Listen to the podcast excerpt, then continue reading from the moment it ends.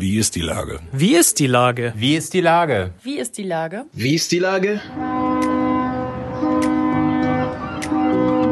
Der fast tägliche Podcast mit Lars Meyer.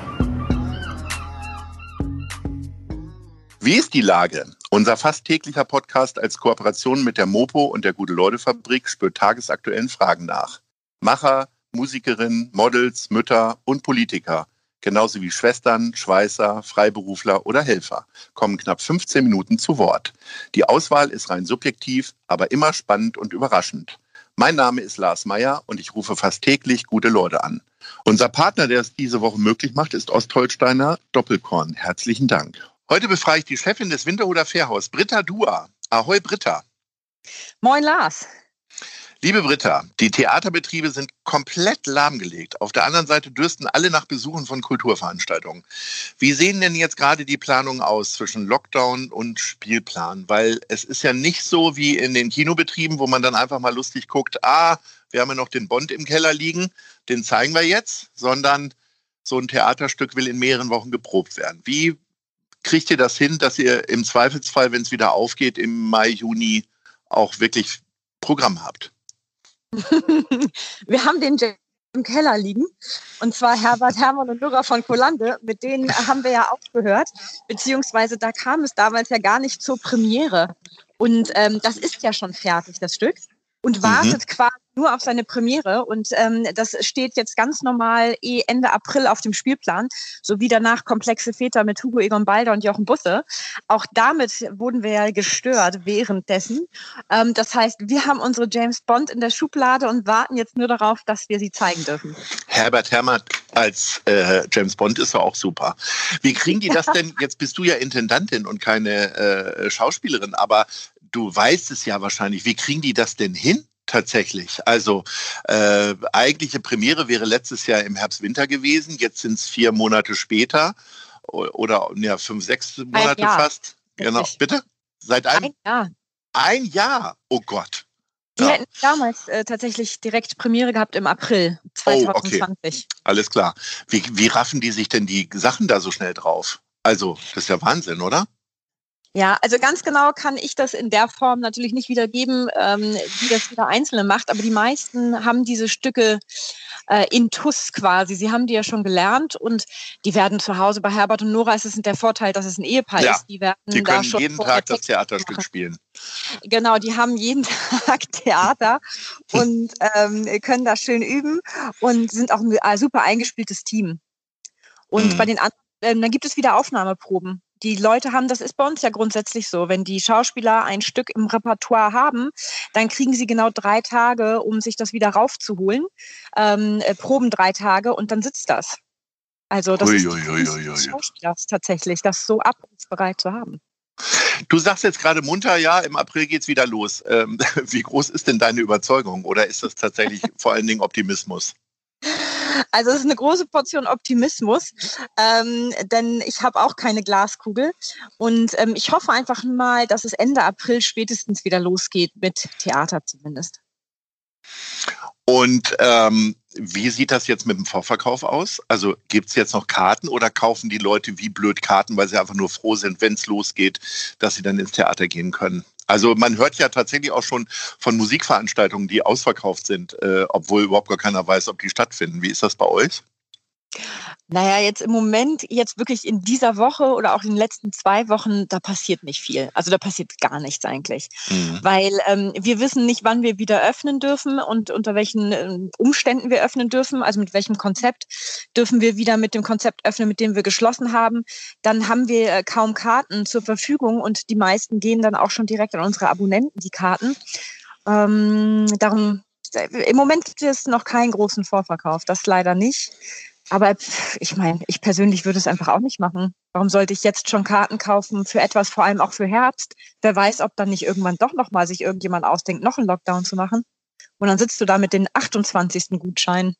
Ja.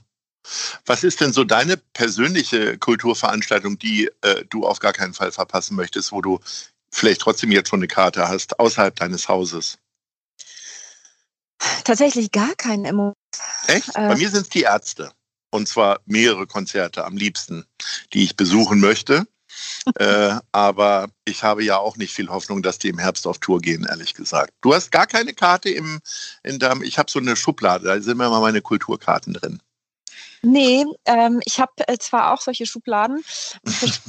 die sind leer.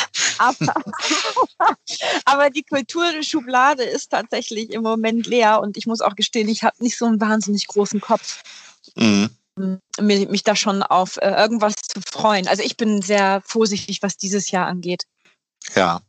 Wie sieht denn jetzt deine Arbeit in Anführungsstrichen aus? Bist du in Kurzarbeit und äh, was plant und organisiert ihr? Also ich habe jetzt ja mit mehreren Köchen, unter anderem äh, Kevin Fehling gesprochen, der ist, der fährt fast regelmäßig in, in sein Restaurant, um einfach Rezepte auszuprobieren und äh, hält die Küche auf Trab.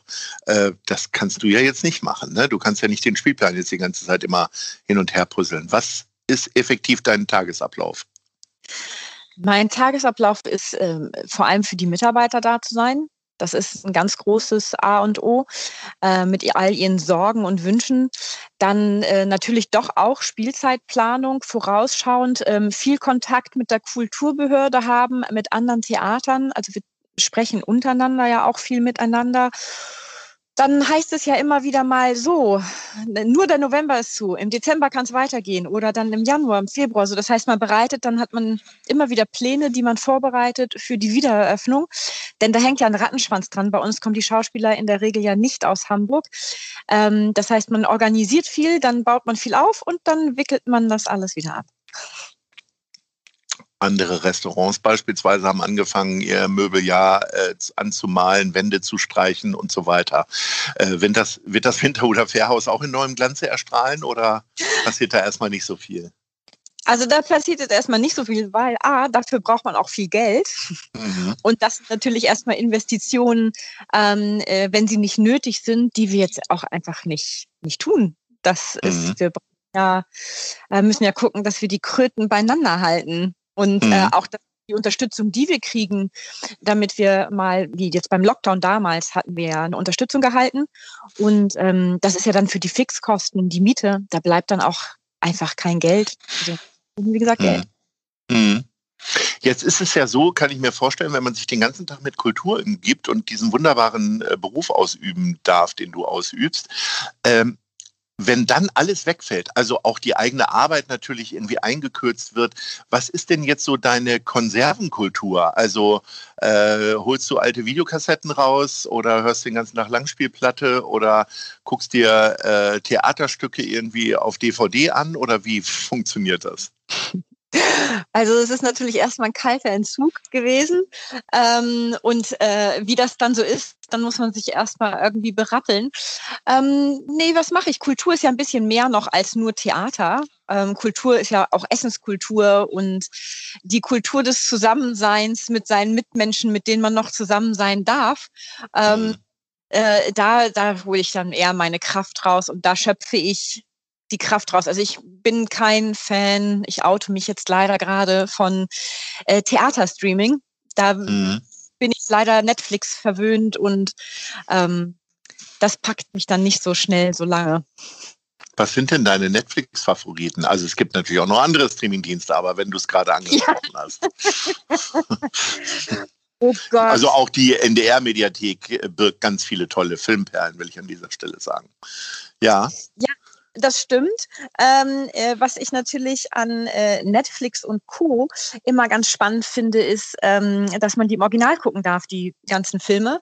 Und damit meine ich nicht den englischen Original, sondern auch, auch die äh, deutschen Filme. ja, ich darf sogar die deutschen Filme nachgucken.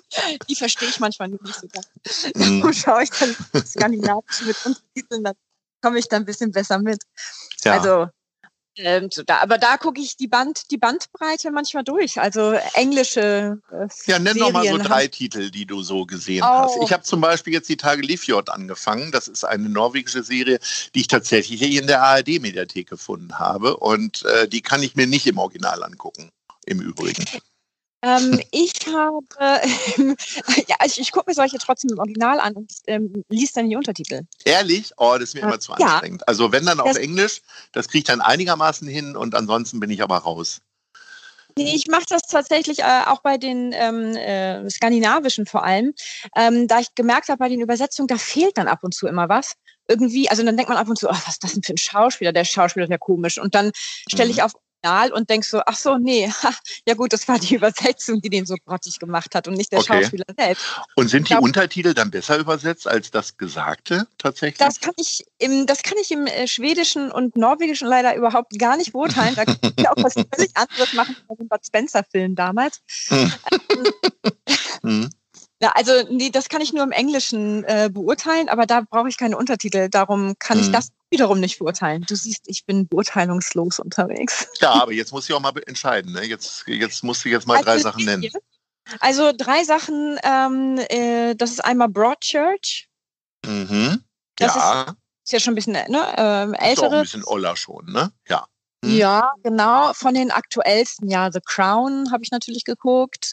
Und ähm, oh Gott, ich gucke da so viel und viel, alles auch vieles gut. Aber so auf Anhieb, das dritte wäre, oh Gott, ich gucke gerade auf Amazon Prime was, das heißt Sniper. Das ist so ein, aber Aha. Oh, da wird aber geballert wahrscheinlich, ne? Ja, jetzt aber die zweite Staffel, die ich gerade angefangen habe, die ist irgendwie das, Erklär mir mal kurz, ähm, also ich äh, habe natürlich auch über die Entwicklung des englischen Königshauses mitverfolgt und auch Diana und so, aber ich habe mich treibt nichts in die Serie. Also äh, Herr Rolf Seemann-Eggebert ist immer noch einer meiner äh, Gesprächspartner, die ich mir am sehnlichsten wünschen würde, Herr Seemann-Eggebert, das ist ein Aufruf. Aber äh, was ist denn die Faszination von The Crown? Äh, für mich jetzt ganz persönlich ist es tatsächlich die fabelhaften Schauspieler. Also es bringt wirklich Spaß, denen bei der Arbeit zuzugucken. Ähm, äh, und dann ist das wirklich sehr ästhetisch. Also das ist nicht nur eine Serie, wo draufgehalten wird, sondern ähm, die Blickwinkel und also es ist wirklich Kunst, also die da, die da gemacht wird. Das ist dann der Unterschied meinetwegen zu einer Soap, die auch sehr unterhaltsam sein kann, ähm, die aber nicht so aufwendig. Also man merkt die Aufwendigkeit. Und eine Serie habe ich noch vergessen hier ähm, auf der Art, Arte Mediathek. Mhm. Ähm, die heißt, oh Gott, das ist eine englische Serie. äh, die suchen mit. Äh, Detectorist Detectorist, die. genau, ja. ja. Die ist mir tatsächlich schon zweimal hier im Podcast äh, vorgeschlagen worden. Und äh, ich habe jetzt die erste Folge am Wochenende gerade gesehen. Ah, weiß ich noch nicht. Wird das noch besser? Nein. Hm. es also ist sehr nerdig. Ja, genau. Die, die wird, die, ähm, also man denkt dann, ist, in einer gewissen Folge denkt man, ah, jetzt, jetzt kommt's, jetzt kommt sozusagen. Aber es das, bleibt das, so. Es ist so ja, ein gleichbleibender ganz, Ton. Das ist ganz, ganz, ganz, ganz extrem klassisch englische Serie. So Schublade auf, äh, die da okay. reicht geradezu. Welche, äh, welche Serie, die du gesehen hast, könntest du dir denn vielleicht als Theaterstück vorstellen im Winter oder Fährhaus? Es ist dann wahrscheinlich The Crown, ne? Nee, das, sowas gibt es aber irgendwie noch nicht, oder? Ja, aber da, das kann ja auch nicht mithalten dann. Also wenn du. Nein, natürlich, aber irgendwie, dass diese Königshausnummern irgendwie mal, es passt ja auch ein bisschen in die Altersgruppe, die ihr ansprecht, oder? Ja, aber das, wir müssen das ja sehr umschreiben als Komödie, weil das ist ja leider äh, voll eine. Ja. Tragödie, also es hat auch nicht mal lustige Momente, sondern es ist ja einfach nur ein Drama. Mhm. Und ähm, das müsste dann tatsächlich mal ein anderes Haus übernehmen. Und ähm, sowas gibt es ja auch schon. Also tatsächlich das Königshaus. Da okay. gab es ähm, äh, Privattheatertage von vor äh, drei Jahren, zwei Jahren, mhm. wenn ich mhm. Jury war. Ähm, da gab es ein Stück aus dem Haus. Das war aus Bremen, glaube ich, oder so. Und das war, das war sehr gut. Und das war so ein bisschen an Brown angelegt. An okay. Stadt. Neigst du denn auch sonst so zu Klatsch? Also liest du dann diese ganzen Königssachen auch in den üblichen Blättern? Du dürftest jetzt nee. die Wahrheit sagen. Ja, ich äh, sage auch tatsächlich die Wahrheit, denn ähm, nee, das tue ich tatsächlich nicht, noch nicht mal, wenn ich beim Arzt sitze. Mhm. Das ist die ähm, berühmte Ausrede, ne? Arzt oder Friseur? Genau, ja, weil Gott Als wenn ein Friseur oder ein Arzt immer nur so bekloppte Zeitungen hat. Genau, ich klopfe mal schnell auf Holz. Mhm. Ich sitze nämlich Gott sei Dank äh, nie beim Arzt, ähm, darum könnte ich sie da auch nicht lesen. Okay. Ähm, nee, das interessiert mich tatsächlich nicht. Da das Leben anderer, hm, das, ich finde das ehrlich gesagt nicht so ganz spannend. Mhm. Äh, spannender finde ich immer so, was um mich herum passiert. Ist nicht so, dass mich Neuigkeiten, ich bin sehr, sehr neugierig, extrem neugieriger Mensch, aber eher so ähm, bei Leuten, äh, die ich kenne oder bei Begebenheiten, die mich was angehen. Na, Britta, ich bin froh, dass du unsere Neugier jetzt erstmal stillen konntest in Bezug auf deine Person, äh, denn unser Gespräch ist jetzt schon wieder zu Ende. Ich bedanke mich recht herzlich. Ich drücke dir natürlich die Daumen, dass es bald wieder losgeht und dass äh, Herbert Hermann quasi bald wieder aus dem Keller kommen kann, um dann endlich Premiere zu haben. Ganz viel ja. Glück und Erfolg und munter bleiben. Danke, danke. Herbert und sein Bond-Girl Nora von Kolande sind dann auch demnächst bei uns auf der Bühne. Und ich wünsche dir auch alles, alles Gute. Sehr schön. Ahoi. Tschüss. Tschüss. Dieser Podcast ist eine Produktion der Gute-Leute-Fabrik und der Hamburger Morgenpost.